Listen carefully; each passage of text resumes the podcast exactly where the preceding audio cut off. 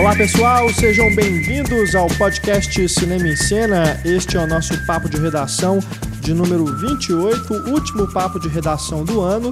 Vamos falar aqui sobre seis filmes, seis filmes que chegaram aos cinemas recentemente.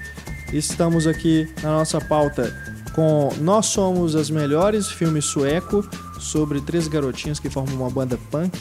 Temos também O Ciúme, mais recente trabalho do cineasta francês Philippe Garrel. Temos também As Duas Faces de Janeiro, com Kirsten Dunst, Oscar Isaac, quem mais? Vigo Mortensen. Vigo Mortensen.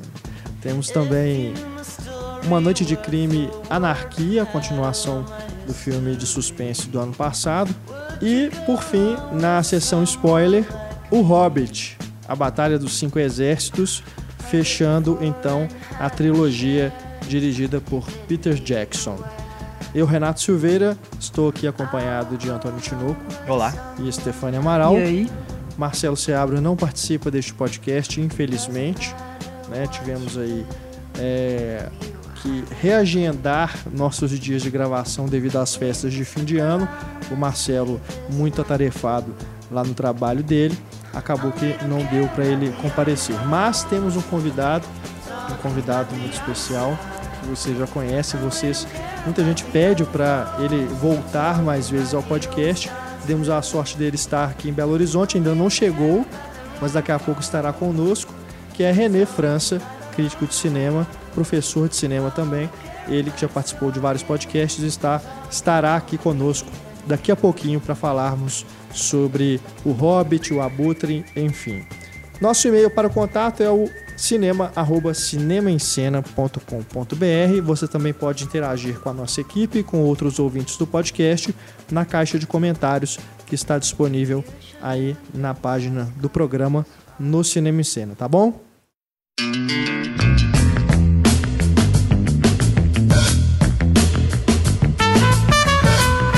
Começa então o nosso papo de redação falando desse filme muito agradável, um filme que é, eu não vou dizer que me surpreendeu porque eu gosto do trabalho do diretor, mas um filme que chegou sorrateiramente, né? Chegou aí sem muita badalação nos cinemas, foi exibido na Mostra Indie deste ano e está em cartaz aí no circuito alternativo, infelizmente, mas poderia perfeitamente estar sendo exibido nos multiplexes, que é Nós Somos as Melhores.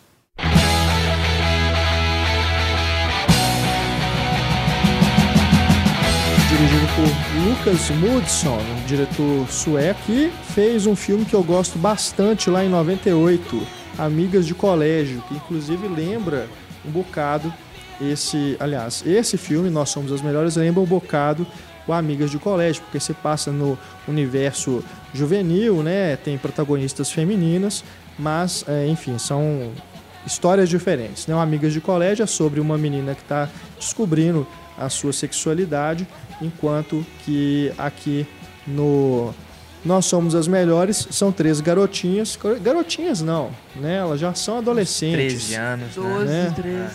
Então elas. O filme se passa nos anos 80, que é interessante, e elas é, gostam muito de punk. Né? Ali já depois, ali quando o movimento punk já estava ali é, no, no, final, né? As coisas já estavam mudando, né? No declínio. E mas elas insistindo aí que o punk não estava morto, né? Que enfim, decidem então formar uma banda punk com mais uma uh, colega da escola. Gostaram? Gostaram do filme, assim como eu? Eu gostei bastante. Realmente, É, filme, filme leve. As protagonistas carregam o filme, né? As três meninas são muito boas. Dão a impressão de. Como eu acho que é o primeiro filme das três, né? Dá uma impressão de uma, de uma atuação muito natural, né? E realmente um trabalho muito bom. E é inspirado na, na história em quadrinho que a esposa do diretor fez, né? Eu achei interessante. É, o filme são, o filme centra nas três garotas, né? Mas dá uma importância um pouquinho maior pra Bobo, né? É. Que é, que é interessante que ela meio que se sente deslocada até entre o grupo de deslocadas Sim. ali dela, né? É. Que ela se sente mais feia que a amiga dela, né? Que sempre toma as decisões. Uhum. Mas mesmo assim ela tem a aparência de, de punk, né? De É. que é o cabelo curto e tal, as roupas mais escuras. Cortou o próprio cabelo. né? É. E é interessante o contraste com a própria mãe, né? A própria mãe tá lá lutando para ser aceita pelos homens que ela que ela se relaciona, né, nas festas e tal. E a, a mãe não se sente à vontade, né? E, e a Bobo não, justamente o contrário. Ela ela não espera ser aceita pelos outros. Ela gosta do jeito que ela é, da ela que não ela tá feliz com o que ela é, né? Em partes, né? Porque ela tem uns conflitos, assim, em, algum- em alguns momentos do, do filme, né? Que ela olha no espelho e fala, sou feia e tal. É, Bem não, típico é o- da idade. Sim, é. Apesar é o- dela saber que ela é aquilo mesmo, sim, ela tem essa dificuldade. É, é o que eu falei, assim, ela tem, é sente deslocada dentro de Uhum. deslocadas, mas ainda assim ela não vai mudar a aparência pra, Pra se parecer, os outros. É, pra se parecer com as outras meninas do colégio, que aparecem dançando disco music lá na apresentação, né? Cabelo comprido e tal, roupa alegre. É, dentro ali do estilo punk, né? Ela tenta pelo menos com mexendo o cabelo, né? Deixando mais É. bonitinho pra ver que ela tem uma queda pela, falou. pelo irmão da, da. Como é que chama a menina? Clara. Clara. Ele traiu o movimento, né? Ouvindo É. Joy Division. É, ouvindo Isso é Joy Division. ótimo. É, mas é, é isso mesmo, assim. é- quer dizer, na comparação com as duas, ela é até, assim, até o estilo de cabelo é o, é o mais feinho, né? É, Porque Parece o cabelo dela é meio desengonçado, parece dar essa impressão que ela me cortou. o da As Clara é outras um duas moicano, são moicano, né? É. E a outra, a outra que é curioso, porque ela era a católica, né? Toda certinha, e é convencida pelas duas a cortar o cabelo. As duas mesmo cortam o cabelo dela. Assim, a gente vê que na hora que elas estão cortando, tá ficando uma bagunça. E de repente ela faz com o cabelo todo estiloso, bonitão. né? Bonitão. E ela também era uma deslocada, né? Não É, por ser, sim, não sim. por ser punk, mas por ser cristã, né? As pessoas não aceitavam. E ela se apresenta na escola uma, uma música, ela toca o violão super bem, né? E aí ouve da plateia aqueles comentários machistas, né? Pedindo É. pra ela tirar a roupa.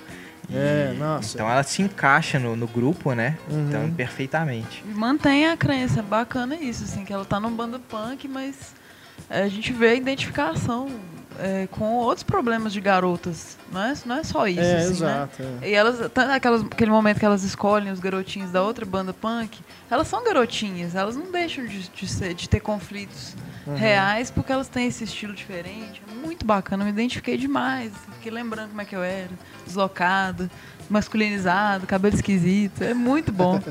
E tem a, a musiquinha, né? Hate Sport.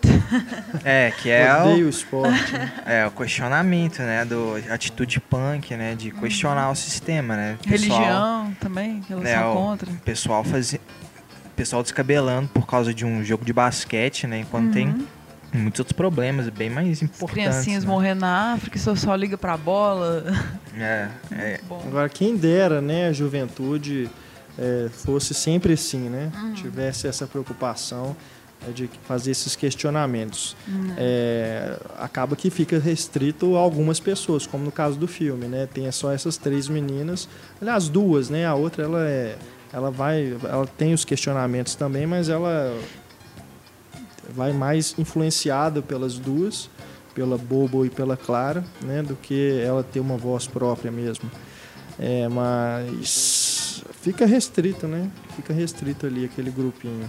Agora também a questão do, de você ter um filme é, com protagonistas femininas, em que você tem também um questionamento feminista, né? Na hora que o, o- dono do estúdio fala, ah, seria legal ter uma banda de meninas no, no concurso, lá no putas, festival. né? Nós não Assim, somos mas- umas bandas de meninas, vocês são o quê? Um É. boy band? Podia ter, um, podia ter um menino tocando com a gente, não tem problema nenhum, É. né? O nosso propósito não é ser uma banda de meninas, né? é. Então é, é bastante legal isso também que o filme coloca. E o, o estilo de direção do, do Lucas Moodson, ele vai segue a linha, né, mais ou menos ali dessa parte ali da Europa. É uma filmagem com câmera na mão, na maior parte do tempo. Mas não que isso signifique que o filme seja tem imagens tremidas e tudo aquela coisa mais frenética, né? É uma coisa mais naturalista Gente, dá uma impressão de, de filmagem caseira, assim, né? Como se você tivesse junto com aquelas pessoas, acompanhando e registrando o que elas estão E não vivendo. perde estilo por isso, assim, Nem né? de forma Porque nenhuma, ele é né? bastante coloridão, assim, não é É. aquela coisa seca, difícil de olhar Sim. por ser naturalista. A trilha mesmo é bem é, as músicas de garagem, punk, então você É. escuta ela abafada, assim, É. muito Se eu não me engano, é, eu, não, conheço muitas bandas punk, mas é, a única- o único nome famoso ali que eu lembro de ter sido citado é Joy Division Uhum. mesmo. Tudo banda As outras bandas eu nunca bezona, tinha ouvido falar. sueca, né? Tipo, É tudo mais- cantado em sueco. É mais pós-punk o Joy Division, Uhum. né? É, Mas realmente bandas suecas do punk, né? Bem interessantes. E o desfecho eu achei sensacional, né? A gente não vai dar spoiler aqui, mas é uma coisa que você tá esperando o filme inteiro, né? é. E aí quando vem é, é genial, porque é a atitude punk, assim, mais do que. né, você pega o Sex Pistols, mais do que a qualidade das músicas, o fundamental era a atitude da plateia, a atitude da banda, né? O que acontecia nos shows ali ao vivo. Então, não podia terminar de uma, de uma maneira melhor. Verdade. Muito bom. Bom, você que estiver aí com este filme em cartaz na sua cidade, não deixe de ver. É realmente muito bacana. É, inclusive, eu já vi algumas listas de melhores do ano, de alguns críticos. Eu não, não, não entraria na minha, entraria na de vocês. A gente vai fazer daqui a pouco um Sim, podcast vai entrar no melhores do meu. ano. Com É? certeza. Na minha, talvez as menções honrosas, né? Mas não no oficial. Bacana, realmente bem legal. Nós somos as melhores distribuição da Zeta Filmes, em cartaz aí nos cinemas alternativos, né? Uma pena que ainda exista esse preconceito, porque, por exemplo, se a gente pegar outro filme de crianças ou adolescentes que tocam formam uma banda, escola de rock. né? Esse aí passou nos cinemas, tudo, sessão da tarde e tal. Esse filme também poderia perfeitamente ser uma sessão da tarde. É, super acessível, né? Né? Super Bem acessível. tranquilo de, de assistir. E fica a recomendação de novo também. Procurem aí o, o Amigas de Colégio, que também vai nessa linha. É, e, enfim, eu gosto muito do filme, não, não vou falar muito para não, não estragar, mas também procurem. É de 98, né? Mais antigo, mas também é, é tranquilo de você encontrar é, locadora, se não me engano, Netflix deve ter também, é, internet, enfim. Outro filme, né, que está aí também no circuito alternativo, mas é esse próprio, né, do circuito alternativo. Eu estou falando de O Ciúme. Moi, je vais être en vie jusqu'au jour où ce sera vraiment fini. O Ciúme, filme de Philip Garrel, que está em cartaz também, como eu disse, esse bem próprio do circuito alternativo, porque é, é um diretor dos filmes de arte, né, entre aspas aí, para usar esse termo que a gente nem gosta muito de usar, mas são filmes que os filmes do Garrel, principalmente aí, ele na verdade assim, aqui no Brasil, os filmes, ele já é um, um diretor veterano, mas o- os filmes do Garrel começaram a chegar no Brasil mesmo depois do Amantes Constantes, que foi um grande sucesso de crítica, né, ganhou prêmios e tudo. E a partir daí, todos os filmes que ele fez chegaram aos cinemas, tiveram distribuição comercial, mas é um diretor veterano. Tem outros filmes bem bacanas também. O Ciúme tem o filho dele, o Luiz Garrel, que também está, acho que não acredito na maioria dos outros É. filmes dele, né? Um ator fetiche, inclusive. Tá nos Sonhadores, né? Do Sonhadores, Bertolucci. exato. É, a filha dele também está nesse filme, a Esther. Esther Garrel faz inclusive a irmã do Louis Garrel. Bom, o ciúme. Dentro aí dos, desses últimos filmes do Garrel, não é o que eu gosto mais, mas ainda assim achei bem interessante pela. Eu, eu não diria nem que ele propõe uma discussão, ele é mais uma reflexão, eu diria, a respeito do ciúme. No caso que você fica até certo tempo, certa parte ali da projeção sem saber exatamente de quem que ele está falando, né? De quem que é o ciúme do título. É, é o não, vamos, não vamos falar mesmo. spoilers, é lógico, sobre o que acontece, mas você pode ficar ali. é, você tem. Começa o filme já com, com a mulher chorando, depois você vai descobrir que é uma mulher que o personagem do Garrel deixou e ele foi se juntar com uma outra pessoa. Né? A partir de um certo momento, é, essa outra mulher passa a ser a protagonista, né? Você também começa a achar que é dela, que é sobre ela que é o filme. É, e, a, e, os papéis vão se vão trocando, né? As coisas vão se invertendo até chegarmos aí à conclusão. Mas de toda forma, é, assim como no, no outro filme dele, esse é o que eu gosto mais, inclusive mais até do que Almas Constantes, que é a Fronteira da Alvorada. Ele discute como esse peso das relações, né? como que os sentimentos é, podem ser, no caso da Fronteira da Alvorada, assombrosos, e aqui, no, no caso do ciúme, é um sentimento que perturba muita gente. Né? Aliás, todo mundo, eu diria, perturba todo mundo que tem, está numa relação. É, eu, eu tive um pouco de dificuldade de só entrar na história um pouco Sim. e me identificar né, com os personagens, porque começa, como você falou, né? Começa quase de maneira brusca, assim, você tem que meio que se adaptar ali na história e também vai terminando da mesma forma, né? Achei um pouco episódico demais, mas com certeza o filme tem seus méritos, assim. Achei a fotografia extremamente bonita, é. né? Os filmes do Garrel são branco. lindos. É. São muito bonitos de, de, né, na tela, na tela fica, fica muito bonito. É, e ótimas atuações, né? O que chamou mais minha atenção foi a relação do Garrel com a filhinha dele, né? Sim, na trama. Sim. Eu acho que rende ótimas cenas com a, a filhinha que meio que tenta, vai se adaptando às mudanças que vai acontecendo ao redor dela e diferente do pai, né? Que parece que tem bem mais dificuldade nisso. Uhum. Essa parte eu gostei bastante. É, eu fui acolhida pela estética preto e branco. De cara, já me senti dentro, assim, por estar em preto e branco. E é bem isso mesmo, assim, ele é episódico, mas eu gostei bastante. Sim, é, é simples, não tem nenhuma ambição. É, né? bem simples. Mostrar o relacionamento. É, é, curto, é curto demais, curto. Né? Uma hora e 17 minutos. É. Mostra, assim, refeições, é uma coisa bem... É, estamos assistindo é, talvez, casal aqui. se ele até fosse um pouco maior, ele poderia é, se aprofundar em certas questões, né? Eu, eu concordo até com o Antônio mesmo, assim, nessa questão de você entrar na história né? Até porque ele vai cortando muito, assim, das situações. É. Né? Ele vai, vai passando muito de um lugar para o outro. A, a, irmã dele mesmo, ela aparece na história, mas não tem muita função para o que o filme quer dizer, eu diria. Né? Se tem, eu, eu confesso que eu não, não, não pesquei. Mas é, eu senti falta disso, assim, de conhecer mais aqueles personagens, é? né? As motivações Exato. para as atitudes daqueles personagens e tal. Mas claro que a intenção do diretor talvez tenha sido essa mesmo, né? Deixar o filme bem episódico e tal, mostrar fragmentos ali da vida de cada, de cada um daqueles personagens. E tem uma frieza também, assim, né? De, de como eles lidam uns com os outros, que talvez essa identificação fica mais difícil mesmo. É. São os personagens meio. É, mas é um filme bem bonito, uhum. né? Bonito e, como eu disse, reflexivo, né? Até mais do que assim. Talvez você é, é difícil dizer, assim, talvez você reflita mais tentando entrar no filme ao longo dele do que depois quando ele acaba, porque talvez você se desconecte dele muito rápido, uhum. justamente por você não ter conseguido é, estabelecer essa identificação. É. Mas, de qualquer forma, como eu disse, é, é, é, um tema universal, é um tema que sobre um, um, sentimento que é comum às pessoas.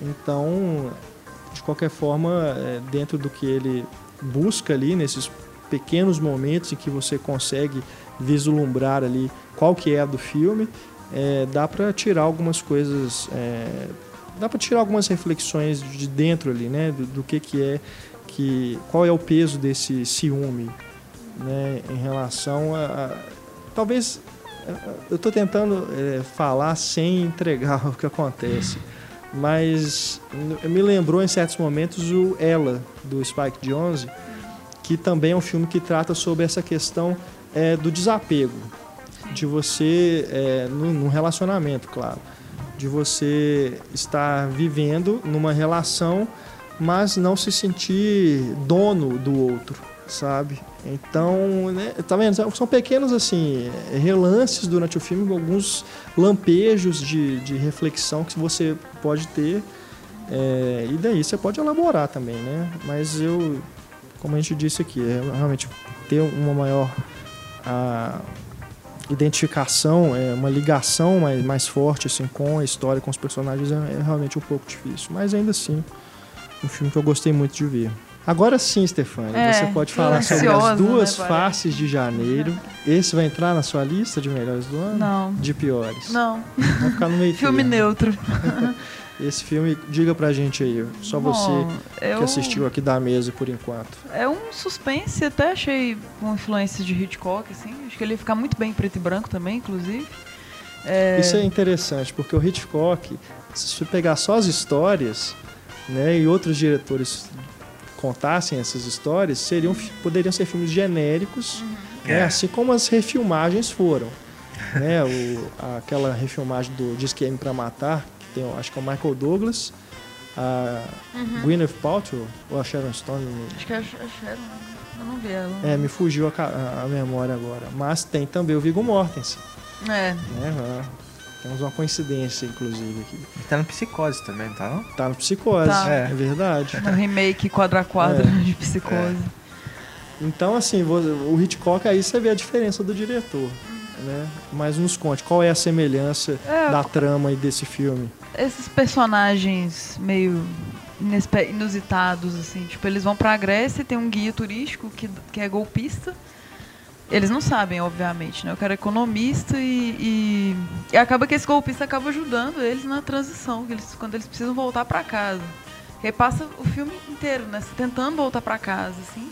Acontece um, um crime e eles precisam se safar, precisam conseguir passaportes e tal. Aí tem os jornais, então é, é bem essa linha mesmo de, de suspense. assim. Se passa nos anos 60 e a Kristen Dunst também tá bem a gosto do Hitchcock. Mas é, é, é bem isso, assim, é simples a, a trama, nada muito complicado. E é bom, eu indico. Quem é o diretor? Diretor Hausen Amini. Não sei se é, É, eu não é tô do me Reino Unido recordando e o nome, França. não. É, sei. não é muito famoso, Mas que né? ele já dirigiu, não. Mas é legal, assim. E tem Viggo Mortensen e Oscar Isaac também, né? Kristen Dunst, E isso. Kristen Dust. Muito bom. Oscar Isaac tá se tornando aí o ator do momento, né? É, Teve ué. no Inside Lemmy Davis. Esse filme nem, nem tanto, né? Porque ele passou mais batido. Mas tá aí no próximo Star Wars. Tá naquele A Most Violent Year, né? Com a Jessica Chastain, que É. chegará aos cinemas em breve. O ano mais violento. É o ano mais violento. E ele tá no. e Ele vai ser o Apocalipse, né? É, X-Men. exatamente. Bacana, é um bom É ator. uma boa solução pra esses atores, assim, de tentar balancear, né? É. Você faz um filme mais alternativo, né? Mais de festival, assim. Tipo esse As Ações de Janeiro e tal. E um blockbuster, né? Exato. Desse forma, que nem a Scarlett Johansson, né? Uhum. É a Viúva Negra, mas também faz o Sob a Pele e Sobre tal. a pele. Interessante isso. É verdade. Mas também faz um Lucy. É. só o Viggo Mortensen que agora É. tá só nessa, nessa área mais artística, digamos É, assim, né? ele parece que não deve, deve ter ganhado um rio de dinheiro com o Senhor dos Anéis. Aragorn, é. Precisa mais, né? É, não precisou nem fazer ponta, né, no Hobbit. é. Diferente lá do Orlando Bloom. Mas é bacana. Mas esse É. filme eu jurava que ele ia ser. Ele tem cara de filme direto em home video. Não, assim, ele é bom pro cinema. Eu achei interessante de, Uhum. de ver no cinema, assim. E é igual como eu tava falando, errado, né? Ele roubaria muito, muito filme que, que passou que poderia ter ficado no alternativo. Entendi. Ou não, né? Podia nem ter sido lançado. Ou Esse nem sim ter sido lançado. Poderia ter sido. É. Alguns aí que a gente comentou esse ano aqui poderiam realmente ter sido lançados direto em home video, nem fazer falta nenhuma. É. Mas depois a gente fala mais deles no podcast de melhores e Melhores piores. ou piores. E esse filme, assim, acho que o que prende nele é a relação estranha entre os três mesmo, que é um triângulo e, e é meio obsessivo. A gente não entende se eles estão confiando no outro, aquela coisa dual, assim. Então, boas atuações, filme legal, filme indicável. É isso aí. Bom, a gente estava esperando, claro, a presença do nosso convidado, né? Já que o Marcelo não pôde vir hoje, a gente então chamou o René França, que está de passagem por Belo Horizonte. Ele acabou de chegar aqui nos nossos estúdios e vai falar com a gente dos últimos três filmes do nosso programa. René França, do site Pílula Pop, professor do, e, e ideali- idealizador, não, é organizador do, do curso de cinema lá do Instituto Federal de Goiás, é isso? Isso, isso. Muito obrigado pela presença novamente, Renê. Obrigado pelo convite. Cheguei aos 45 minutos do segundo tempo para substituir o Marcelo. É, Renato ligou, vim correndo. Cheguei a tempo. Não, fala a verdade. Eu, eu fui ali na rua e você tava passando. Eu disse, não, vem cá, pô. Coincidência, né? Ele gritando, alguém aí viu o Hobbit? Eu tava lá passando na hora. O Renê que me deu a grata surpresa de que o curso foi um sucesso. As inscrições foram um sucesso, né? Isso. A prova vai ser quando, o A vestibular? prova é 18 de janeiro, vestibular. Espero que quem se inscreveu vá fazer a prova, né? E as aulas começam em março. Bacana, bacana demais. Depois você conta mais pra gente do, de como aconteceu lá o vestibular. né? Ah, eu conto du- duas novidades aqui. Mas todo sucesso lá pro curso que vocês montaram, sem dúvida nenhuma. É, quem participar vai aprender muito. Bom, a gente está aqui já, né, já falamos de alguns filmes, ainda temos para comentar. Antes de falar de O Hobbit, na sessão spoiler, O Abutre.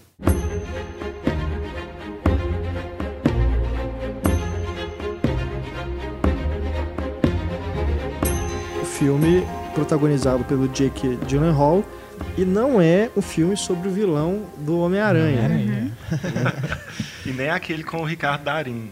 Que É, Abutres. Aquele Abutres, né?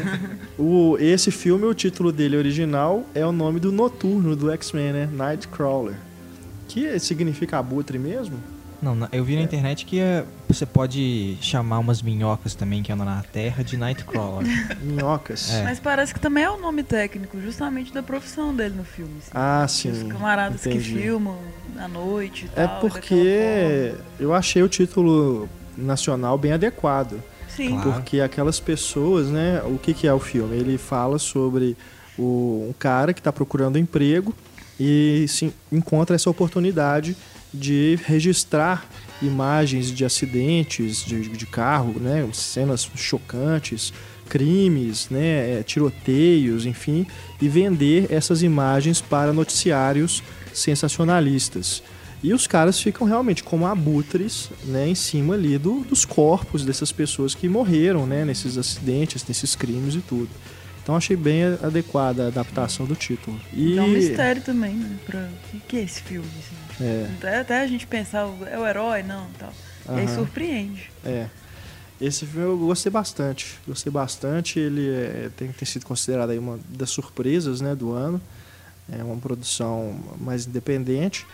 O diretor é o Don Gilroy. Dan Gilroy. Dan É. Gilroy. A estreia na direção dele. Ele né? era Ele é irmão do roteirista, Tony né? Gilroy, É, parente de alguma forma. eu né? acho que ele Porque é irmão. ele escreveu O Legado Borne, que é dirigido pelo Tony Gilroy. né? é. Isso. Bom, falem mais um. Falem É um vocês estudo- também sobre o filme. É um estudo de personagem, né? Acho que a primeira coisa que me chamou a atenção é como que o Jake Gyllenhaal tá, assim. Ele perdeu, acho que, 20. É, mais de 20 quilos, eu acho. Ele usou o método Christian Bale. O método Christian Ele Bale. falou que ele queria parecer um coiote faminto. É, Conseguiu. a aparência fica... Nossa. ele- é uma- parece uma caveira, né? É, Os- o olho É, esbugalhado é. mesmo. Assim. esbugalhado. Conseguiu ficar feio. É. O mando aqui tá, tá feio mesmo. É tipo a Cameron Diaz no Quero Ser John Malkovich. Tá destruído. É. Mas, assim, pro papel, tá... Mas aí era, ma- era maquiagem ali, né? Ele realmente ele foi realmente uma- fez o- realmente o, trabalho coisa difícil. difícil. E realmente se doou pro papel, né? Acho que teve até aquele caso que ele socou um espelho, teve que ir pro hospital, que ele É. começou a sangrar. Ah, aquela cena É. do filme, então Deu é, pontos do na filme, mão. é, teve, começou a sangrar. bateu de verdade. Ele tá, parece que ele ficou realmente no personagem, é realmente um trabalho muito interessante. É. E a discussão que ele propõe também é super relevante.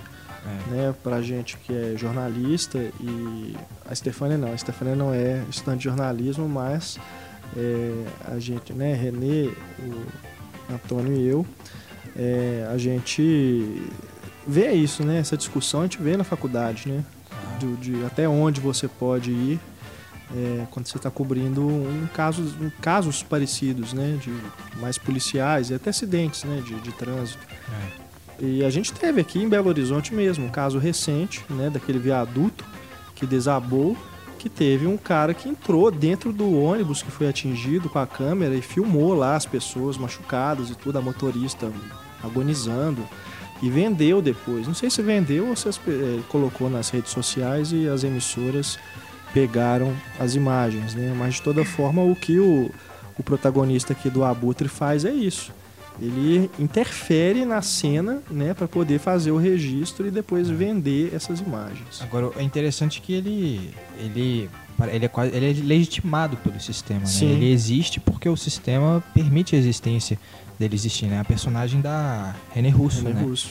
que se- se, por exemplo se ela não tivesse aquela postura né sensacionalista e tal de querer realmente mostrar essas imagens chocantes o personagem do Jake Gyllenhaal que é um sociopata não, não teria tanto sucesso na carreira dele né É verdade. e é interessante que o filme também coloca a gente em questionamento porque não é só a René Russo que está dando condições para a existência do personagem do Jake, Jake Gyllenhaal é a- e aquelas imagens elas dão audiência né também coloca a Sim. gente em questionamento a gente que está dando audiência para essas imagens né É. então a gente também é responsável pelo que o Jake Gyllenhaal tá fazendo no filme. Eu, o único ponto de que a única pessoa que questiona a ética da coisa é o aquele outro funcionário, outro jornalista, não sei qual que é o cargo dele ali, mas que a René Russo fala que ele é o cara do Twitter. né? É o cara que escolhe o tweet do dia. Ele que tenta considerar ali as questões éticas, É. né? Mas não tem espaço nenhum naquela redação. Exato. E é, eu achei interessante também como que o, o filme mesmo, quando ele, ele vai construindo o, a, a história, a narrativa todo, e ele trabalha aquilo que ele está criticando e que a gente está ali concordando com o filme, é um absurdo mesmo, esses programas querem ver sangue, para ir construir um clímax que faz com que a gente fique esperando. Então vai ter um tiroteio ali, vai acontecer, É. sabe? A gente quer o sangue, né? assim. Ele é, é meio um tapa na nossa cara também, assim. Até onde É isso tipo assim, vai? é né? isso que vocês querem ver, né? No, É. no final do filme, assim.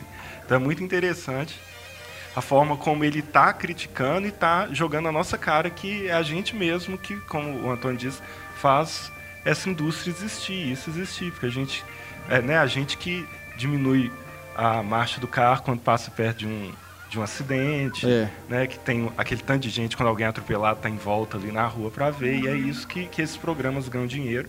E é exatamente o que o filme critica. São os abutres, né? É. É, eu achei esse filme uma mistura de Rede de Intrigas, do Sidney Lumet, por causa dessa questão do sensacionalismo. A personagem da René Russo, a gente pode equipará-la aí à da Faye Dunaway, né, que é aquela produtora louca. E Crash, do David Cronenberg, por causa do fascínio que o cara tem por acidentes, né?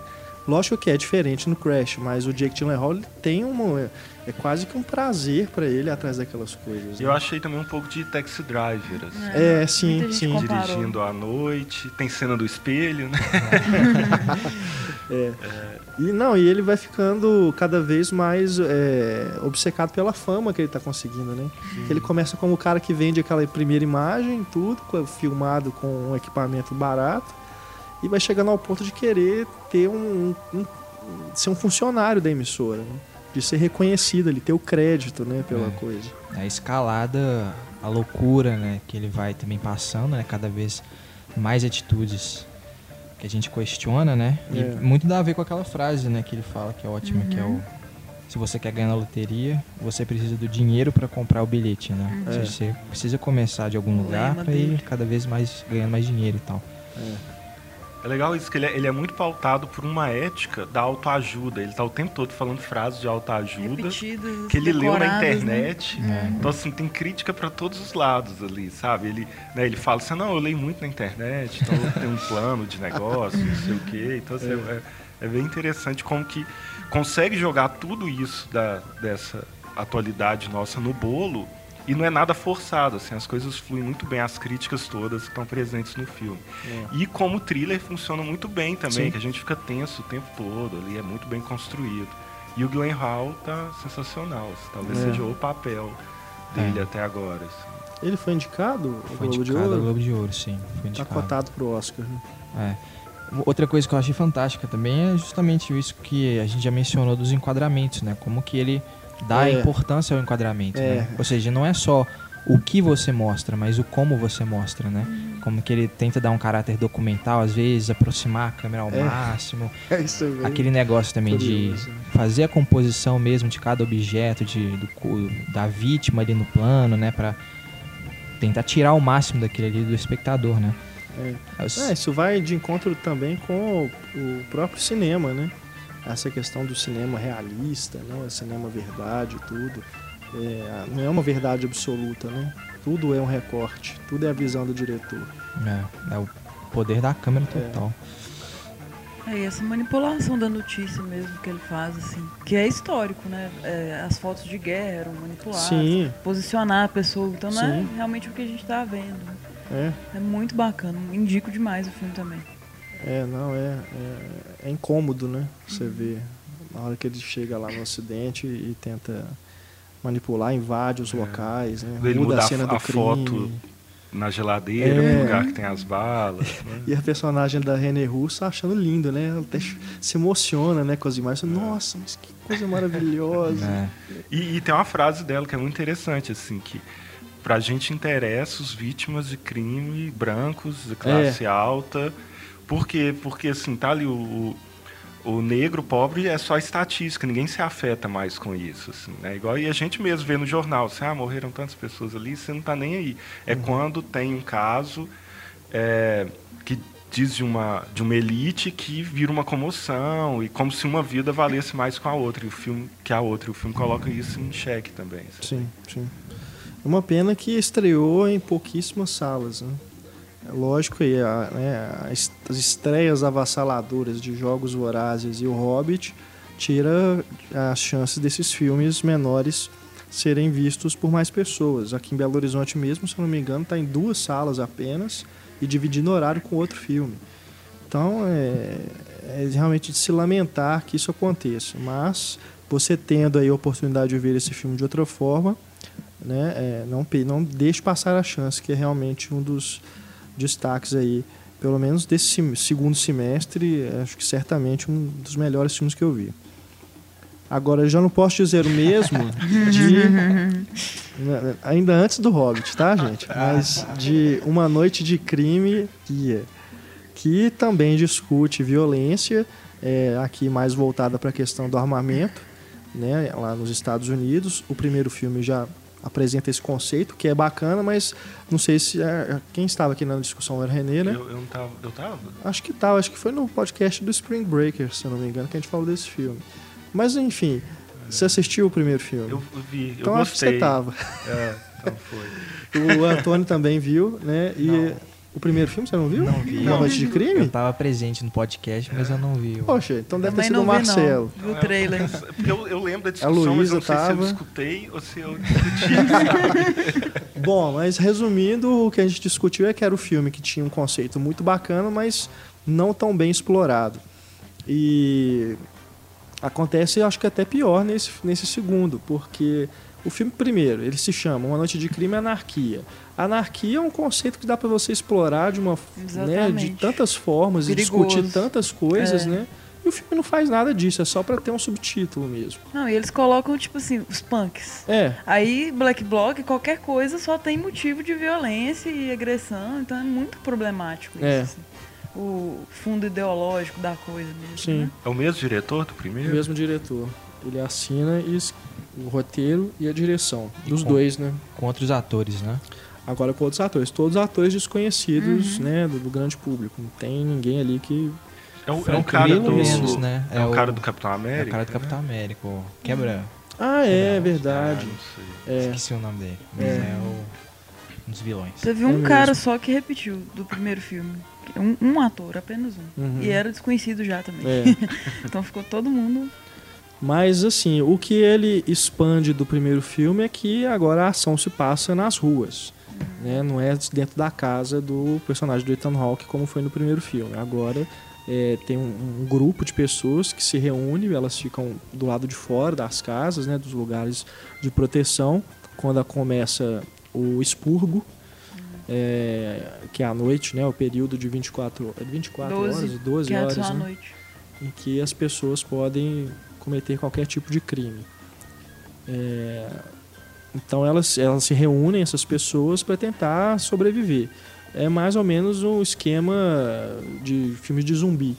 Né? As pessoas têm que fugir dali, só que em vez de zumbis são um bando de gente que está querendo matar para poder externar seus, suas frustrações e tudo. E dentro ali do conceito do filme, né? É, como é que fala, que eles falam, é agora a América está mais tranquila, né? Uhum. Graças à expurgação, né? E tudo. É, porque acontece é depois do equinócio, antes da primavera. É. Tem um, um ritual, assim, aí pra limpar a cidade. Pra limpar isso, Aí é como se faz- fosse uma catarse. É, né? quem tiver que se vingar, exatamente, faz essa, É. essa catarse e limpa. É, E é, o governo lava as mãos. né? é, exato. Acho que, de novo, o conceito continua interessante e, de novo, ele não explora, porque, no fim das contas, acaba que o filme é só... Ele, ele entra dentro da própria proposta do, da expurgação, é só mostrar tiro Ação e e violência, pronto. e, é isso. Uhum. Né? Acaba que ele não discute Adrenalina, nada. barato. E acaba é, enaltecendo essa coisa da violência, né? Que ele supostamente estaria criticando. No primeiro filme já tem um pouco disso, né?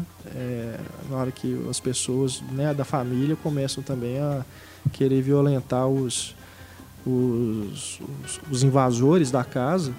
E fica só nisso, né? Não tem nenhum questionamento ali. "Ah, Isso que eu estou fazendo é certo e tudo. Poderia ser uma. É bem pelo superficial. tema, Pode né? até ter alguma coisa, mas é bem superficial. Pela ideia daria até uma distopia bacana, que é de 2023 e tal. Assim, pra- Sim. Mas não, é, fica superficial realmente. É, então acho que foi outra bola fora aí. Passou também, outra também passou rápido pelos cinemas. Foi lançada aí logo depois dos Jogos Vorazes, acho que já até saiu de cartaz. Né, mas fica isso. Quem tiver curioso para ver, não espere muita coisa, não. Mas, né, se você gostou do primeiro filme, quer dar uma chance, é, assista. né? Bom, agora sim, sessão spoiler.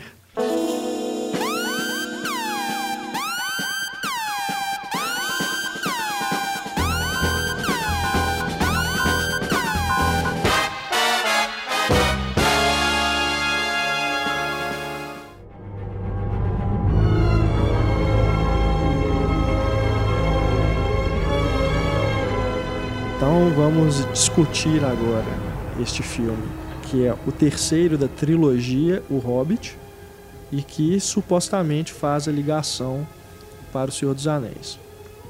Pelo menos era a proposta do Peter Jackson, né? Ele inventou aí de criar três filmes, né? Expandir a história do Hobbit, que é um livro bem menor que o Senhor dos Anéis, para três filmes de quase três horas cada um justamente para poder criar mais coisas que fariam aí a ligação pro Senhor dos Anéis. Já é a minha primeira crítica é, negativa em relação ao filme. Eu não senti que ele faz isso. Eu- a- aliás, vocês me, me elucidem aqui, porque eu realmente não me lembro. Por que, que o Legolas tem que ir atrás do Aragorn? Tem isso no Senhor dos Anéis? Eles se encontram, mas não, No, nenhum no momento é Anéis, falado. eles- quando o Legolas aparece, ele, ele já dá a impressão que ele já conhece o Aragorn antes, porque o Xambin, Boromir, né, fala, ah, não sei o que, aí Aham. chega lá e ele fala, você está falando com o herdeiro de Rohan. É, exato. Aí, assim, mas só isso. Mas a gente ali- não, não fica muito claro assim. Não, né? é, e tipo, e daí, né? Tanto faz também, assim, não precisava É. daquela... Porque no, no- no finalzinho, né, do, dessa batalha dos cinco exércitos, o Legolas recebe uma missão, né, para poder procurar o Aragorn. Na verdade, ele fala que ele não vai mais voltar pra É, lá com o pai dele, é. Né? Porque ele tem daddy issues lá. E aí ele vai, ele fala, mas ele não sabe pra onde é, vai. Aí o pai fala, ah, vai pra tal lugar e procura um cara que chama Passo Largo, mas É. o nome verdadeiro você vai ter. Gente, isso é muito ruim, né, cara? Só pro fã gritar, agora! Ai, meu Deus. Bom, é, em relação às outras coisas também, tem aquela cena lá com o olho do Sauron, né, e os espectros do anel, mas fica nisso, assim, eu, É, eu achei, achei que ele ia fazer mais, isso, é, ele ia assim. criar mais ligações diretas, assim, igual tem no, no Star Wars, né, do episódio 3 pro 4, que você realmente sente, assim, que tá explicando algumas coisas que ficaram é, mal explicadas, mas acho que também nem tinha necessidade. É, e essa subtrama, acho que é a pior, não porque ela, nada, ela é a assim, que não a leva a nada no final, assim. Tem aquela luta lá, Galadriel chega, e aí É, tá, só aí passaram o olho não sei Sauron. quantas décadas, e eles esqueceram de novo. É. É, Né, no final o Sauron. Saruman fala assim, deixem o Sauron. E depois tem a cena lá no condado, né? Com o Bilbo, que aí é, é justamente o começo do Senhor dos Anéis. Né? A hora que o Gandalf chega lá. É. Mas é só isso também. Então, assim, já achei é, que ficou, deixou a desejar por causa disso. Ele não, não- acho que não, real- ele não realmente cumpre essa é, ideia que ele teve de fazer a ponte direta. Acho que deixa algumas coisinhas assim, mas acaba encerrando mesmo a história do Hobbit. Que é uma história que, ao meu ver, assim, a forma como ele adaptou é, do livro para o cinema, criando mais subtramas, mais personagens e tudo, me dá muito a sensação de serem igual essas continuações direto para vídeo que a Disney faz para as animações dela, sabe? Uma história genérica que se passa no mesmo universo do filme principal. Porque, honestamente, não, me- não me cativou em nenhum momento. E eu já não tinha gostado muito do primeiro filme, não gostei do segundo, não gostei do terceiro. Então, o primeiro filme continua sendo melhor. Sim, também, eu né? também gosto mais do primeiro. É, eu, Com todos ah, os problemas. mas eu, é eu li o Hobbit depois de ter lido O Senhor dos Anéis. Eu tinha lido O Senhor dos Anéis antes dos filmes. é, e aí, quando você lê adolescente, é o melhor livro que você já leu na vida e tal. Aí, em seguida, você quer ler tudo. Aí, você vai ler o Hobbit e fala assim: é, É, legal. é. E eu achei que o filme Tive ia ser isso, sabe? também. Assim, porque é, é, né? Só que eu achei que foi pior, assim, porque como ele foi colocando os apêndices, foi assim, ele tentou fazer com que o Hobbit se tornasse o Senhor dos Anéis. E não Exato. era. Assim, é outra coisa, é outra história, outro clima. É. Que eu acho que dá certo até no primeiro filme, assim. Que é essa Sim. coisa de um, um filme o só, Bilbo né? saindo do condado e descobrindo o mundo e o maravilhamento de você ver coisas diferentes o tempo todo. E eu tava meio desconfiado, mas falei, olha, pode até ser que dê certo e melhore, mas não, pra mim foi ficando cada vez mais inchado, né? assim, É. foi- essa é uma trilogia que é que é um meio um descontrole total do Peter Jackson. Aí eu ouvi Sim. falar que a versão em DVD vai ser uma versão com 30 minutos a mais Nossa. desse. Eu não vou assistir. Aí você pensa assim, Meu Deus. Quero uma versão de uma hora, como que a duas pessoa filma esse tanto de coisa sem saber que filme que ela tá fazendo? É. Porque como assim que você tem 30 minutos a mais pra pôr ainda no filme? Que Você tá filmando tudo, É. sabe? Eu acho que não tinha ninguém ali pra falar assim, ô, calma aí. Na verdade, ele deveria cortar Sabe, os então, três assim, filmes e fazer um filme só do Hobbit, tá É, ok, talvez né? dois, assim, É, eu acho que né? dois Vai lá, eu mas- daria pra fazer. É, Contar eu, eu chamo até esse, assim, a batalha dos cinco excessos. Porque é excesso de personagem, É. excesso de diálogo dispositivo, excesso de câmera lenta na hora da batalha. assim. De música. É, excesso de música. Nossa. É, é excesso de tudo, assim. Você fica. Nossa, é muito. É, é, é, assim, uns, uns diálogos que são meio de peça de teatro infantil. assim, Óbvio sabe? demais. Você fica. Tá explicando o tempo todo aquilo Sim. ali, tudo que eles estão fazendo tá sendo explicado. Aí tudo isso pra ter uma cena legal que é dos anões com, se preparando e os elfos pulando por cima durante a batalha, mas é- aí fala assim, É. ah, legal, mas É. não sei se vale o ingresso. Agora, outro, outro ponto de discordância, né? Até já discutido aqui, em relação ao Smaug, né? Ah, não. Isso aí. Porque você vê, ó, o Smaug é tá no filme por uns 10 minutos, acho, no máximo, né? Sendo que eles poderiam muito bem ter fechado Ah, o segundo filme. É, ué, é porque com a morte acabou dele. jeito, o né? segundo É. filme ele termina assim, parece que passaram um machado em cima da cena. O e início do, do terceiro é é o final dos, dos dois, na É, verdade. é. Deveria estar lá. Porque você vê, você fala. Porque aí ele corta e vem o, o crédito, Aí né? O nome filme. Batalha Crédito. dos Cinco Exércitos, Ah, depois da Beleza, do podia ter visto ano passado, né? É, porque... Parece isso- coisa de, de novela, né? Que acaba com aquele clímax, você fala, nó, É. vai acontecer uma coisa agora É, esperar fenomenal. um ano. Aí no outro dia você vai assistir, não aconteceu nada. Só né? isso. É, e você nem tá... Aí você chega lá, já tá acontecendo, aí você fica É. assim... Tá... Daí, né? Que é uma coisa Não. que eu senti o filme todo também. Eu não tava nem aí pra ninguém. né? A não ser Sim. o Bilbo, que eu sei que vai viver também, É, sabe? É. Então você fica assim, morreu, não tô nem aí. Porque o- sabe? porque o- fica meio- Os humanos você nunca chega a conhecer, né? Você tem um pouco de simpatia pelo Bard, mas só. Depois os elfos, tem, é o, o Thranduil lá, o pai do Legolas, que também é extremamente antipático, você também não tá nem Não, aí. Eu odeio os elfos, cara. Agora eu odeio os A elfos. Tauriel sério. não tá no livro. Ela é a invenção Não, do filme também, né? Não, Só aquele pra, romance- pra atrair os, os Aquele balões. romance anão. Anão, é o- é. Ah, Ah, eu gosto não. porque o anão é lindo, mas Nossa. só como guilty é- pleasure. Sabe por quê? Porque eu assim, acho mas que ainda tira força da amizade É. do Legolas com o, o Gimli no Senhor dos Anéis, que é a primeira vez que um anão e um É. elfo viraram amiga. E não, teve uma história de amor antes. É, Mas, tá vendo? Não, sabe, pra que isso? Não, e ele chutou o balde com os Pelo menos não anões, teve né? um casamento, elfo. Ah, ia ser lindo! Ele chutou o balde com os anões porque ele já, ele já não conseguia dar funções para aquele monte de gente. Então você já não sabia muito bem o que, que cada um estava fazendo ali. E agora tem, gente- É. tem uns ali que aparecem assim só para dar tchau, né? E se bem me lembro, no, no livro não morre nenhum anão. Pois é. Assim, aí- mas, entendeu? Aí ele muda e não tem. É, não tem nenhum trauma dramático a morte do anão. Você não, você não tá É. ligando pra ele. No livro o- os anões morrem. O? Thorin, o filho que ele é. Mas o filho que ele morrem defendendo o Thorin, né? Ah. E aí o Thorin. Só que o, o negócio é esse também. No livro você tem um momento mó bacana, porque tem o enterro do, do Thorin, sabe? Tem um fechamento ali. Aí tem o. o o outro anão lá, o irmão primo, não lembro agora, que vai é o. que assume a montanha, né? Aham. E vai ser o novo líder dos anões e tal. E o filme simplesmente corta isso tudo, É, né? você não tem assim. É que, que, Pois que, é, que O que foi da aconteceu? montanha? Quem Ca- ficou com aquele Quem de foi com a, a pedra Ark? É, o que, que a aconteceu? Qual que é a justificativa, né, do Peter Jackson para cortar alguma coisa do livro? Sim. Faz seis horas de filme. Sobrando um tanto de, de porcaria, corta Não, é legal. só É confirma a verdade, minha a você teoria. fica. Já tinha um problema no primeiro É, filme que você não sabe exatamente o que, que o Bilbo tá indo roubar. É, Porque eles falam assim, a gente precisa de um ladrão, aí, aí fica assim, ele vai roubar sozinho aquele ouro todo, o que que é? Aí no segundo que você fica sabendo que é a, Aham. a Arken, naquele prólogo que tem o Gandalf com o Aham. Thorin, né?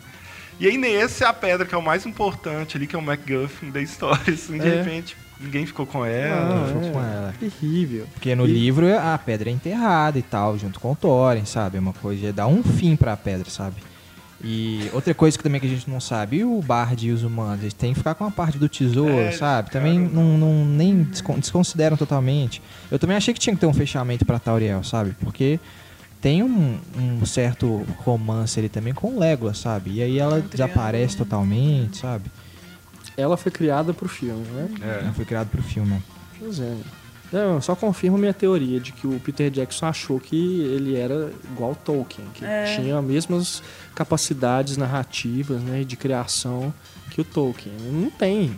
Não tem. Só porque ele fez muito sucesso com o primeiro filme, que ele já tinha modificado algumas coisas e tudo, né, a reveria dos fãs e tal, mas Pô, por que, que não colocou o Tom Bobadil então nesse filme? Já que tá Não, aí mudando tem uma coisa. pô. Um, um, pra mim, satisfaz maiores os problemas que- do primeiro filme é o ver. cara lá que vira urso. É o... Aí pra mim, assim, a única justificativa dele tá é que ele vai ser importante na batalha final.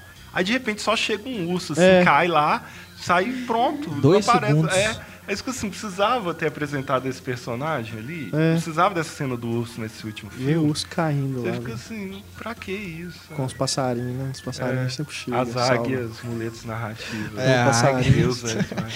como sempre. É. Aí tem também. Peter Jackson também coloca umas coisas, tipo os vermes gigantes, sabe? Uma coisa que não tem no livro, sabe? Os vermes gigantes estão lá pra fazer o buraco pros orcs e desaparecer completamente da Tem batalha. aquelas aranhas do segundo? Ou ele pôs também? Não, as aranhas tem. Ah, Os morcegos também, né? É, não, isso Virou as crônicas de Narnia, né? Que tem um monte de bicho agora, Tem. um monte de criatura. Na verdade, a gente tá chegando à conclusão que a gente não gosta do Peter Jackson magro, né? É, não é? Ele gosta. Ele transferiu a gordura dele pro filme. tem. Outras coisas também. Legolas e a Tauriel indo até Gundabad pra voltar depois em dois segundos, né? E o negócio é longe pra caramba. Eles vão até lá e depois voltam imediatamente. É. Aí chega lá e ela fala, Gundabad. Gundabad. Aí mostra a paisagem, ok. Tipo assim, ah, a gente gastou, mas a gente não tem mais dinheiro pra colocar a legenda. A gente vai pôr os personagens gente. explicar onde que são os lugares. Exato. E outra coisa que me incomodou bastante é o alívio cômico insistente e não tão cômico assim do personagem do Alfred, né? Ah, Que é. aparece, Eu vi, tira o foco. Eu vi numa sessão que é cheia, assim, no, no O shopping. Alfred que fica com o Bard lá, um dos humanos, fica enchendo. Ah, sim, é. Não, não, Acho que eu verdade. dormi em é. todas essas passagens, porque eu nem lembro. riu no cinema todo, ninguém Ninguém ria tava rindo no momento nenhum, É, sabe? assim. tava o Não, cinema E ele lotado. vestido de mulher, aí ele É, põe com seio, ouro né? nos Ah, lembrei, olha lembrei. isso, cara. Olha as coisas. Não. Aí tem até um momento que ele fala Meu assim, pra que Deus. você está fazendo isso com o Bard? Aí o Bard olha assim, a câmera só gira pra mostrar a família dele escondida. Não, e não tem sentido o Bart dar dando importância pra esse personagem, tá? Beleza, ele, É. ele salvou o personagem de ser linchado pelos humanos, mas depois ele fica toda hora um aconselhando tanto ali. de tarefa é, um monte de tarefa. Que é o menos confiável. É. assim, só pro cara ser ridículo ali. É. E as cenas de luta também estão muito reais, assim, tipo, tem uma hora que o que o Legolas sobe umas escadinhas de pedra que vai Ah, mas caindo. isso- Não, isso é faz legal. parte. Eu achei Todo muito filme do Legolas forçado. tem que fazer o Ah, mas muito isso é do, isso é do Legolas. E ele Ele ficou, é o tipo, Legolas, eu acho que é. ele ficou- eu olhei pra tela e ele ficou uns 5 minutos subindo aquela escada. Uau, tô subindo a escada impossível. Não, mas ele é o Não, Legolas. é o Ah, Não, mas não, isso eu não. acho que faz Legolas, parte. é. é. Eu achei paíssimo isso. O que eu mais gosto nos três filmes é a ressuscitação do Ouriço. De verdade. É a melhor coisa pra mim. Foi É um dos que eu, piores momentos. foi o momento que eu chorei, que eu falei, vai viver, porque o resto não me emocionou, não. Sério mesmo. Eu gostei das canções dos anões também, que é polêmico, que muita gente não gosta. Não, Eu Eu achei não gosto, lindo. não. A canção do primeiro filme? Achei lindo. Que... Sim, é Não, eu gosto. Bem Mas legal. do Mas o resto. Não, ah, do do Ouriço Ouriço é também lindo, não. gente, sério. Nem do cocô. eu- eu gosto do Cocô na Você barba gosta do lá valeu, Renato. É. Nem da carruagem de. Carruagem de coelho. É. pra que isso? Ah, meu Pra mim devia ser o Hobbit, já a ressuscitação do versão fã na internet, editado os três filmes em um É. só, todo mundo Oh, faz demorou. Demorou, aí eu vou gostar. Com certeza, devem fazer isso mesmo. Pô, Não, o e é tranquilo de fazer, É. porque tem tanta coisa ali, dá pra você montar outro filme Vai tranquilamente. montar Tem várias filmes. versões, É. né? Versão por, por mês que vai É. sair definitivo. Mas, nossa, gente, é, é decepcionante. viu? E eu fiquei esperando. E saber que é o mesmo cara que fez O Senhor É. dos Anéis, velho. Eu fiquei esperando a Elijah Wood no final, sabe? Eu pra achei dar pelo também. menos uma. Eu, eu fiquei esperando o Aragorn mesmo também. É? Assim, em algum Oh, esse é momento, bom. assim. Porque Esse já é que bom tava mesmo. voltando todo mundo, né? É foda isso, que essas coisas hoje em dia elas vazam antes, né? Então a gente já saberia se ele aparecesse. né? É, Isso é, Agora é o, triste. o Gandalf é sempre bom ver, eu acho. assim. Parece o Gandalf, opa, agora é legal. É É, ele, uma ele cena pelo bacana, menos assim, é, o continua. É, É, o isso é outra coisa é- também. é assim, O Gandalf e o Legolas, que são as coisas que tem em comum entre os- as duas trilogias, Sim. né? Sendo que o Legolas não tá no livro. Ele colocou ele- o pra forçar, porque é um personagem que os fãs gostam muito. Eu vejo ele como outro Legolas- personagem quase nesse Mas acaba tá que ele é muito destaque diferente. do, do Hobbit, o Sim, Legolas. Mas ele Não, tá a muito A questão é que a personalidade do Legolas mudou, entendeu? Sim. Esse foi um problema. Mas o Senhor dos Anéis, ele é ótimo, pessoa. ele tem um carisma, ele Sim. tem um humor ali na, no filme, sabe? Nesse filme ele tá antipático, E tá Mas eu até acho que dá meio uma impressão que ele vai mudar depois, sabe? Assim, que aquilo Ah, É. sim. É, serviu ser. mudar ele, assim. sabe? Eu, eu, eu gostava dos elfos no Senhor dos Anéis, agora eu odeio, cara. Porque, nossa, não, aquele o Lee Pace, né? Que É faz Frodo. o, que fez o chefão lá. Antipático pra caramba. Galadriel, hum, né? A mesma Galadriel coisa. é estranha. exorcista, né? É. Ela tá super estranha no filme. No outro ela é maravilhosa. A hora que eu fui chegando de vestido assim, eu falei, meu Deus, vou paralisar aqui, vai ser linda. Pois ela é. tá estranha. Teve, esse momento teve gente que riu no cinema. Quando Ah, ela muita gente Quando viu. foca Sim, nela. sim. Ah, baixa o exor- espírito lá. E, porque aí depois ela cai, ela pega na mão do Gandalf e fica meio assim, ah, pra que que tá acontecendo? você fala, não, que coroa bonita que ela tá usando, né? E o Saruman dando porrada só de costas, né? Lógico. Ele é Mestre Sif, né? É. Então, ele- É verdade. Mas aqui, vocês viram é, em 3D, eu vi em 3D. HFR? Graças a Não. Deus, Eu não. não vi HFR. Eu vi HFR eu vi só o primeiro. Uhum. Aí nem sabia que tava passando aqui em HFR, não. Tá. É. Vocês viram em HFR? Não. Só eu. E como é que é? Não, eu achei que. Você gostou do primeiro em HFR? Algumas coisas. Você teve aquela sensação de acelerar a imagem? Continua tendo É. esse problema.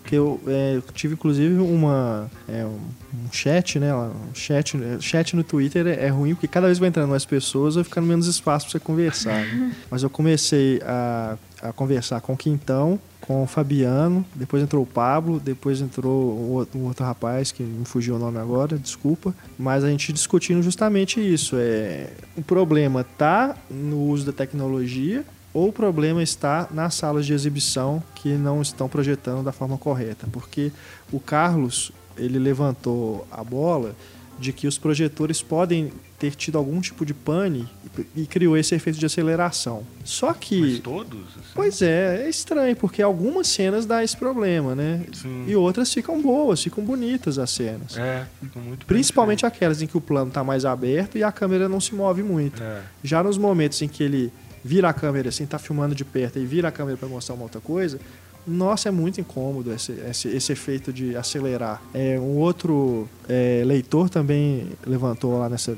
nesse bate-papo é, que dá a sensação de você estar tá vendo um, aquelas imagens com motion flow na, na, televisão, essas televisões de plasma, uhum. que o que, que elas fazem? Elas preenchem os, os quadros né, que estão uhum, faltando, uhum, entre aspas, né, os frames, para poder criar uma, uma, um movimento mais fluido.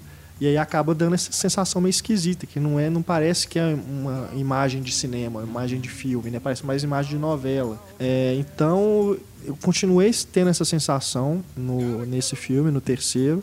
O Carlos falou que ele assistiu só o segundo em HFR, mas não teve essa impressão. Então eu realmente não sei até que onde que está o problema, né? É, é difícil a gente apontar. O fato é que eu não acho que era o momento certo. Não era o filme, pelo menos o filme certo para poder lançar essa coisa e fazer as pessoas se acostumarem, né?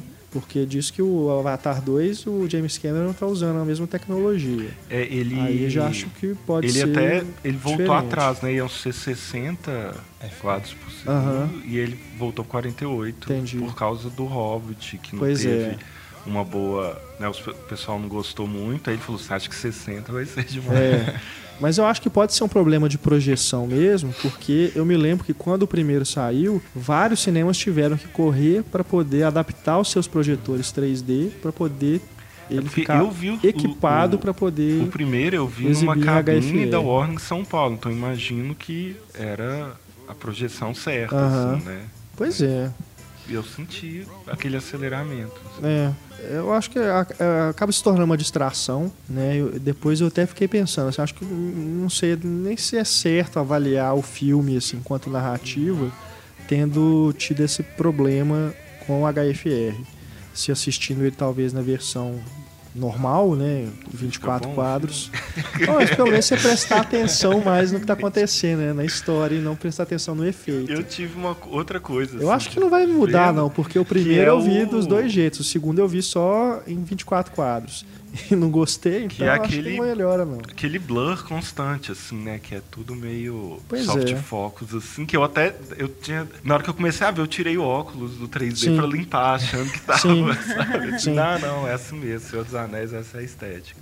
É, mas tem, tem cenas que ficam muito bonitas. Por exemplo, tem uma hora que o Gandalf tá cavalgando que a câmera tá atrás assim do cavalo, e a cena é só isso, o take é só isso, o, uhum. o Gandalf correndo no campo com o cavalo fica muito bonito assim a imagem de você ver aquilo. A hora mesmo a hora da luta do, do Saruman é um plano sequência, né? Ele dando porrada nos espectros lá, também fica bacana.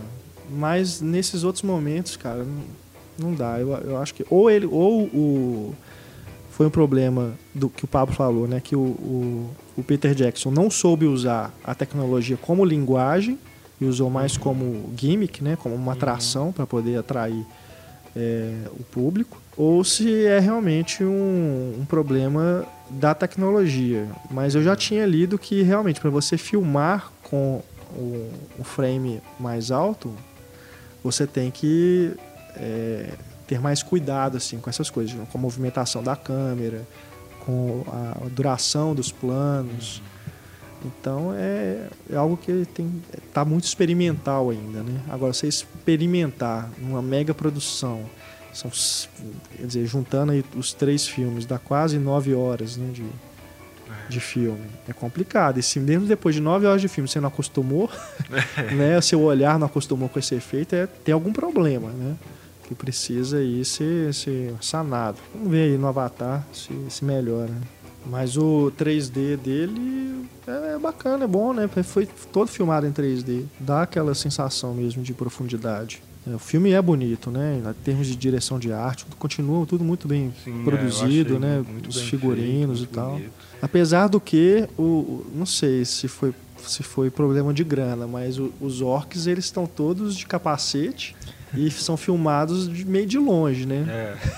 então não sei se eles, eles, eles, economizaram com a maquiagem ali. O Pablo criticou a maquiagem digital da galera. Sei. Aquele orc que é o chefe, como é que ele chama mesmo? Aquele branco? Azog? É, acho que é isso mesmo. Eu, eu ele acho muito bem feito. Muito bem É, feito. ele é muito É bem muito bem feito. E a luta dele, a luta final é, é bacana, É né? o que é dublado pelo Cumberbatch? Não, Não, o Cumberbatch ele Ah, ele é o dubla o. Necromicon e E o, o dragão. e o dragão. É, mas é, é, é, é também uma subtrama que é desenvolvida desde o primeiro filme, né? Essa É. rivalidade dele com o, o anão lá, Com Thorin. com o Thorin. Então, Que é Pelo o menos tem um protagonista mais desfecho. chato dos últimos. É. Chato. Porque o Bem Hobbit é o coadjuvante do coadjuvante nesse filme, né? O Bilbo é. tá ali só porque tem o nome dele no, no título. Porque assim, é, é impressionante como que ele perde a importância com o passar dos filmes, Sim. né? E era para ser a jornada pessoal daquela pessoa que vai ser essencial para o início do Senhor dos Anéis, né? Isso se perde totalmente. verdade. Vira uma, uma batalha que ele não tem mais importância nenhuma ali. É. Vi tanta gente falando que esse é o melhor da trilogia. Nossa. É tão estranho, muito. né? Pois é, Achei o pior da trilogia. entendi. É o que tem mais ação, né? E chega um momento Ele ele é começa a vazio de batalha, história. aí fica batalha, batalha. ele é vazio de É, história. é vazio. Acho o dois pior. É. O um é bom. Mas o 2 Não. tem um, o Smaug, que é um momento épico da, É. sabe? Tem Que a- é- o diálogo do Smaug com o Bilbo é legal. É sensacional o diálogo do Bilbo, sabe? Pelo menos eu acho que salva um pouco. O terceiro, Tem É, aquela o- coisa dos barris que eu gosto no segundo. É, essa cena é barris, que bacana. É uma cena muito legal. É. E esse não tem uma grande cena, assim. É a do Legolas subindo a escada. Ah, não, pelo amor de Deus. Não, não. desafiando a gravidade. Não quero ver isso nunca mais. É, é, é, é verdade. O Heitor, ele fala que vai melhorando a cada filme. Ele viu os É, três. ele acha que vai melhorando. Então vocês podem perguntar pra ele aí, ó, arroba gelogurt. Vocês, quem né, quiser saber aí por que, que ele acha que vai melhorando, pode conversar com ele lá. Mas eu acho que vai piorando, eu acho o oposto. Vai piorando É, de filme pra filme. também Vai acho. Piorando. É uma Total. pena, porque eu queria muito que fosse Olha que ainda vai legal. ter um spin-off do Legolas, hein, pra mostrar por que, que ele foi atrás do É, Aragorn. que se passa entre um e outro, né? Ah, mas é uma coisa assim. é, Eu acho que o Peter Jackson não estava muito afim. É, que seria um É. filme do Guilherme Del Toro, É, né? E ele só que assim, ao mesmo tempo assim, não estava muito afim, aí vai faz três filmes de quase Pois três é, horas cara. cada, sabe? Então, assim, é é uma coisa meio confusa que a gente ainda vai ler no futuro um livro sobre os bastidores da trilogia O Hobbit para entender realmente o que aconteceu. Porque ele parece que não está empolgado, ele não está querendo ser criativo, ele está repetindo movimentos de câmera do Senhor dos Anéis infinitamente ali, filmando um de coisa a mais, sem necessidade. E você não entende, assim, o que que, que que tá acontecendo, assim, sabe? É, a gente for analisar, é uma- é- é- os últimos anos aí da carreira do Peter Jackson não foram bons, né? Porque depois do fracasso lá do Olhar do Paraíso, ele ia produzir o Hobbit, aí acabou se vendo nessa situação de ter que dirigir para o pro projeto andar, né? Que não estava conseguindo ninguém para substituir o Del Toro. E aí fica agarrado no negócio cinco anos, né? Para fazer essa trilogia que deu também com os burros na água. E é, tem o projeto do Tintin ainda, né? Que É. ele tá, que tem contrato assinado, que vai ter que fazer o filme. Ele tem que dirigir o próximo. Pois né? é, olha só. Até quando que a gente vai ver um filme inédito, né? É. Do Peter Do Jackson. Peter Jackson, alguma coisa assim. Inédito assim, no- de original, né? De ter uma história mais original. E podia voltar às origens, que nem o Sam Raimi. Aqueles Né? filmes, Vai acabar acontecendo isso. Ele vai voltar pra Nova Zelândia e fazer um filme filmes slash. trash lá É. na garagem de casa. Bom, o que mais aí do Hobbit? Então, só ah, um apêndice, né? Já que tem vários apêndices. Versão estendida. Que tem um amigo meu, mineiro, Carlos Fraia, que trabalha nos efeitos visuais do filme, é um dos animadores do filme. Ele já tinha, ele fez os Guardiões da Galáxia também. Legal. Eu não sei exatamente o que, que ele fez no Hobbit, mas ele fez parte de uma equipe que foi contratada assim, meio de última hora para ajudar nos efeitos que né, o filme tinha data de lançamento e é, tinha algumas coisas ainda atrasadas. Assim. Mas aí é um, né, uma nota de rodapé legal de falar que tinha um, tem um, brasileiro assim, participando Bom, de grandes produções Se ele hollywoodianas. trabalhou no Guardiões da Galáxia e nesse Hobbit, então ele fez os efeitos do Lee Pace. Os dois filmes. Eu sei no Guardiões da Galáxia ele animou a máscara do Peter Quill no início, quando ele Ah, legal. ela sai, Aham. e ele animou o Groot e o Rocket. Ah, legal, ó, bacana. Massa. Aquele sorriso é, memorável do Groot. Foi ele que animou? Não sei se, se ele era especialista em sorriso. Parece uma coisa, pelo que é uma coisa muito bem dividida, né? Cada um faz sim, uma coisa ali. é. Eu não sei exatamente o que, que ele era aí. É, E aí a- no- ali é o, acho que na animação você tem mais é, segmentos, né, especialidades do que na É. medicina, né? Porque na medicina tem um médico para cuidar do joelho esquerdo e do joelho direito. É. Aqui, aqui, se você for na animação, você vai ter um para animar o joelho dobrando, É. o outro para animar os pelinhos da perna. né, bem dividido mesmo. Mas, né, Tem uns desenhos bonitos nos créditos também, assim, muito bacana. Algumas artes do filme. é verdade. É. E a música do Billy Boyd lá. Que eu achei, eu acho meio Eu gosto mais da música do mainstreamzona primeiro. demais. Tipo, acaba o Fala da filme, nada a ver, é música é anacrônica, assim. Eu acho. É muito estranho. Parece assim, quando acaba o filme, que eles falam assim. Quem tá fazendo pensou assim, nossa, nós fizemos uma coisa muito épica, muito sensacional. E quem tá vendo fica assim, nossa, que música exagerada pra esse filme, sabe? Assim, Sabe, tem um. é um- É igual porque no final do Senhor dos Anéis também toca a música, É. tem aqueles desenhinhos dos personagens, e esse acaba igual, só que você fica assim, É. mas eu não tô É né? achando que o No Senhor dos universo foi Anéis, salvo, acho que sabe? cada um tem uma música, né? No fim. Cada um tem uma música, mas esse crédito com os personagens desenhados é só no, no Retorno do Rei, igual Ah, no sim, Hobbit. isso. só nele. Eu achei que ia ter uma cena pós-créditos com o Gollum, mas eu fiquei eu só esperando. Queria aparecer, ou pelo menos a voz dele, O né? Mas- aliás, é diretor de segunda unidade nesse, É. né? É, Acho que o Peter Verdade. Jackson tava, contratou ele também porque ele vai dirigir um filme agora, né? Ah, é? É, então ele deve estar treinando com o Hobbit, né? Vai dirigir a. porra, que... O Hobbit é experimentação pra Experimentação. É, né, tá vendo? Ele vai dirigir a- o novo filme do Mogli, em live action. Ah, sei. Com não sabia computação que era ele gráfica. que ia dirigir. né? É, são dois, né? Tem o John Favreau que tá fazendo pra Disney e ele tá fazendo outro. Um outro que é motion capture. Ele vai fazer É outro os dois. macaco também?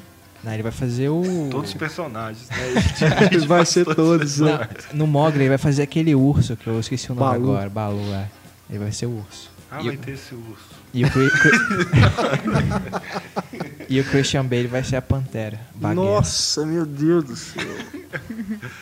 Ah, vai ter Ai, animais falantes. preguiça, e tudo. cara. Vai, é, vai. É, legal, hein?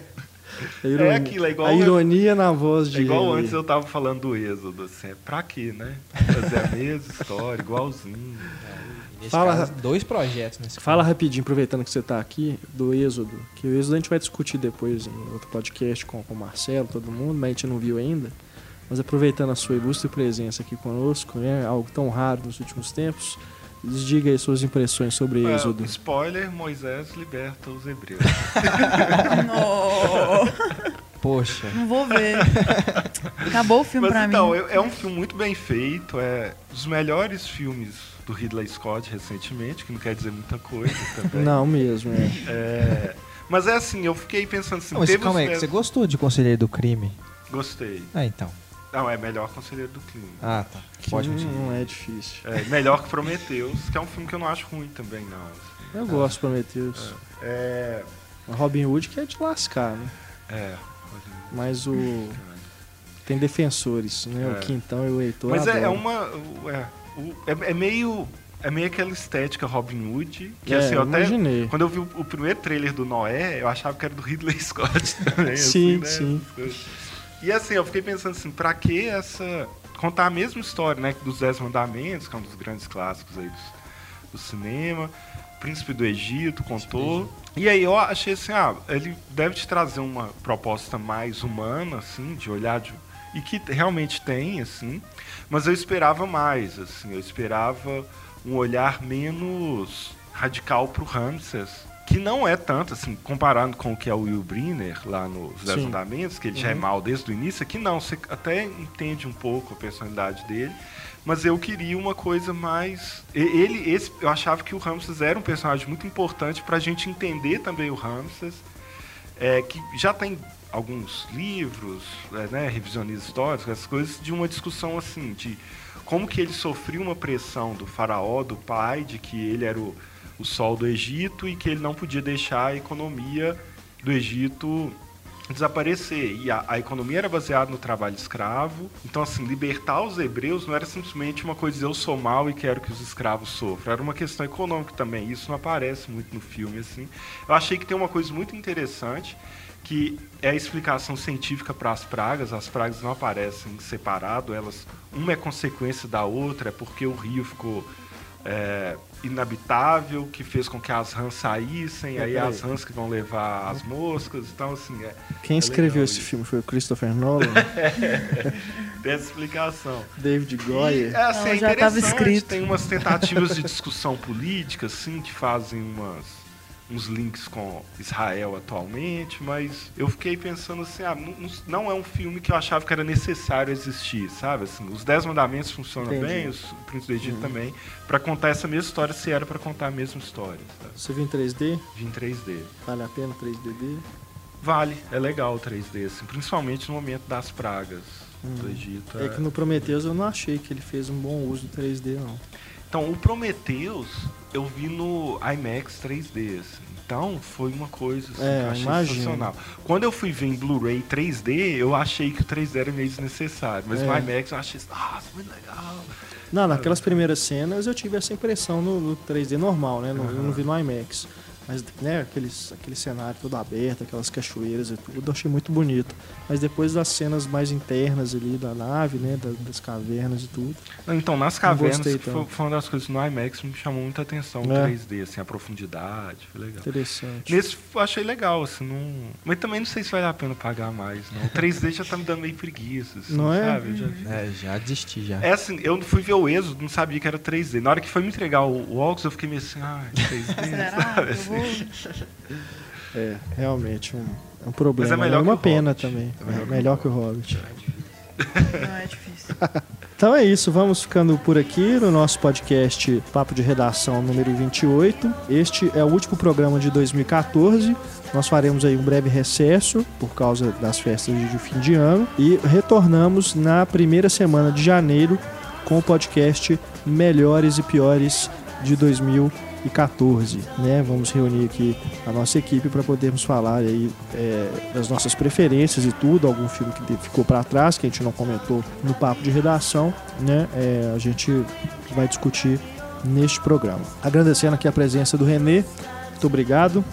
Esperamos aí que durante as suas férias, antes do início das aulas, você possa voltar a participar aqui do nosso programa. Não, é só chamar com mais antecedência, né? Sem gritar na rua. aí eu, eu deixar. Antônio Tinoco, valeu, valeu, pela participação e Stefania Amaral. Feliz Natal, pessoal. Feliz Natal para todo mundo, feliz ano novo e um 2015 de muita paz, muita prosperidade e melhores filmes. É isso aí. Né? Sempre. Star Wars. Star Wars. Vingadores. Sem Hobbit. Aê! Sem Grande abraço, pessoal. Até o nosso próximo programa. Tchau.